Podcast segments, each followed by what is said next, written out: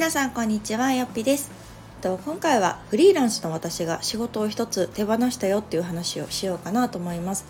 まあ、なかなかねこうフリーランスの方で仕事を手放しなし手放しましたっていう話を私もあんまり聞かないんですね。で契約が終わりましたとかね。なんかそういうのは聞いてもなんか自分から手放すっていうことを聞かなかったし私もこの手放すことに対してちょっとこう考えたこともあったのでまあいい機会かなと思い今回お話をしようかなと思います。で、まあ、前提として私の働き方は、えっと、週2在宅パート週3、まあ、在宅フリーランスっていう形で、えっとまあ、週2回はねある企業の、えっと、パートとして在宅で働いているんですが、まあ、残りの3日で、まあ、自分の仕事ですね、まあ、自分が興味あるなとか自分でやってみたいなと思う仕事をしています。で、えっと、現状で言うともうほとんど自分で作り上げてる仕事なんですね。で講師業だったりとかっていうのをメインにはしていたりあとブログの運営ですね。この辺りがメインではやってるんですけれどもフリーランスになってすぐの頃っていうのはなんとなくこう業務委託いわゆるこう企業だったりとかからお仕事をいただいて、まあ、それをするっていうのもなんかフリーランスかなっていう固定概念みたいなものがあってですね、まあ、いろんな、まあ、ご依頼いただいてブログ経由で、まあ、記事執筆してくださいとかまあ、こういうのあのお仕事やってもらえませんかみたいな、まあ、単発だったりとか、まあ、長期案件も含めてこう業務委託という形でやっていたんですが。まあ少しずつ、まあ、やっぱりこう自分の仕事を作っていきたいなっていうか自分で運営していきたいなって思う気持ちが大きくなってきたと同時にですねあのそういう業務委託の仕事をできるだけ私はこう少しずつこう手放してきたっていう過去があります。まあ、ただですね一つ業務委託でずっと続けていたことがあってそれが、えっと、ライター業なんですね。で、まあ、きっかけっていうのは友人のまあ、紹介というか、まあ、友人が勤める会社でですね、まあ、ちょっとこういうライターさん専門分野について書けるライターさんを探してるんだけどっていう声かけがあってで私がこういうウェブのね仕事をしているっていうことを知ってた友達だったので、まあ、よかったらちょっとやってもらえないかなっていうところのあの声かけがあってスタートしたっていうお仕事になります。でもう結構ね3年ぐらいかなもうやってきたんですね、まあ、ただまあ当時も私は自分の仕事もあったっていうのと、まあ、これからねやっていきたいということもあったので、まあ、あのお受けはさせていただくんだけれどもあの月2本ぐらいかつ納期1ヶ月っていうのを一応条件にさせてもらってました。でそれもあの飲んでいただいてで報酬もかなり良かったので私としてはすごくこういい条件のお仕事だったんですね。あの納期もゆったりだし月2本でいいしで報酬も十分いただけるしっていうところで正直こう手放す理由っていうのがなくこの3年ぐらいあのやらせていただいてました。がまあこう2021年とかに、まあ、来年度の働き方っていうのをこう考えていた時にですねまたこう年々自分のやりたいことやったりとかっていうのがまあ変わってきてでかつまあ2020年も私2人目の出産があったので結構セーブをして2021年も割とセーブをしてやってきたんですけれどもまあちょっと今後考えた時にあこんなことやってみたいなと思うことが結構こうエネルギーがいったりとか時間が必要だったりとかってすることが多かったのであ今一度ちょっと自分の働き方っていうか時間の使い方を見直す必要があるなと思いました。で、えっと、1日24時間でねでましてやこう子供がいるお母さんって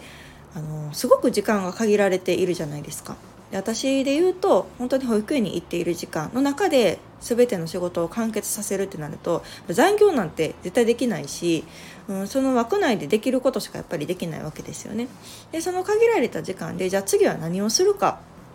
うん、その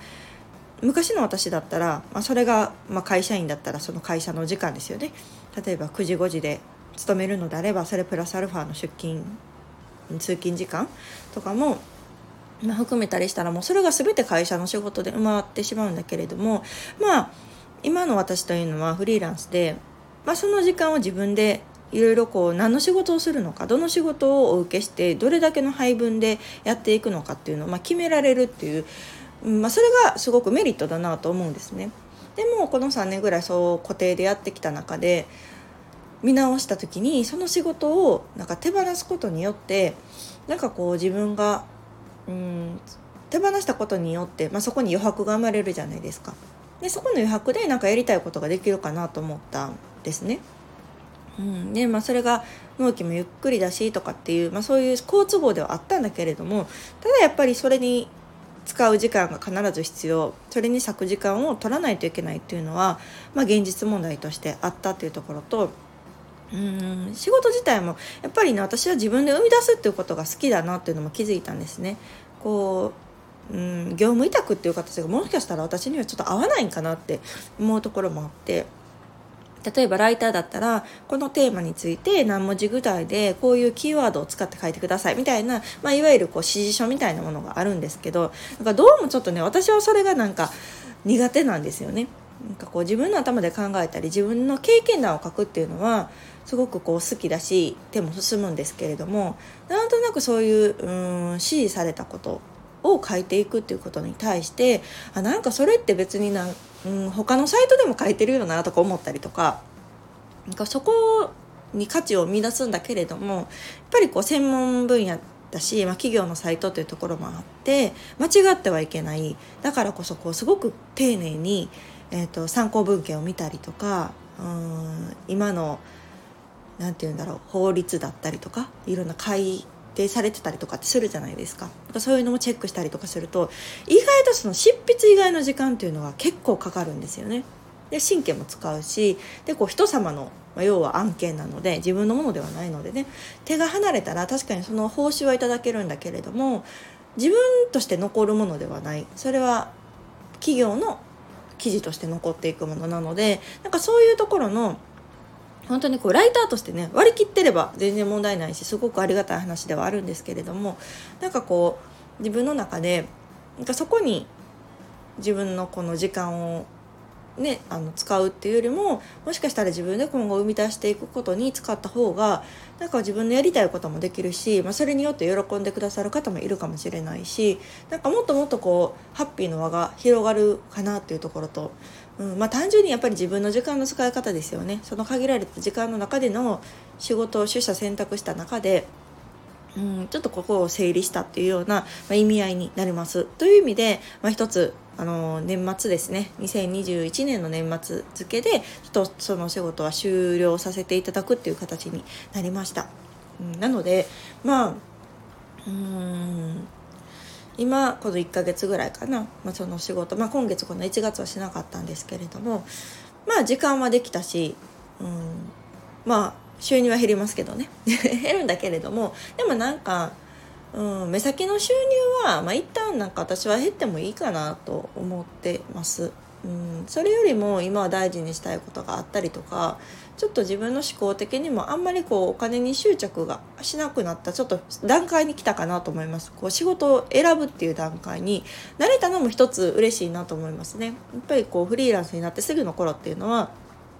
もちろん収入も大事だし実績も大事。なんかこうとりあえず実績を積んでいかないとっていうような気持ちもあったんですけれども今こうもう5年目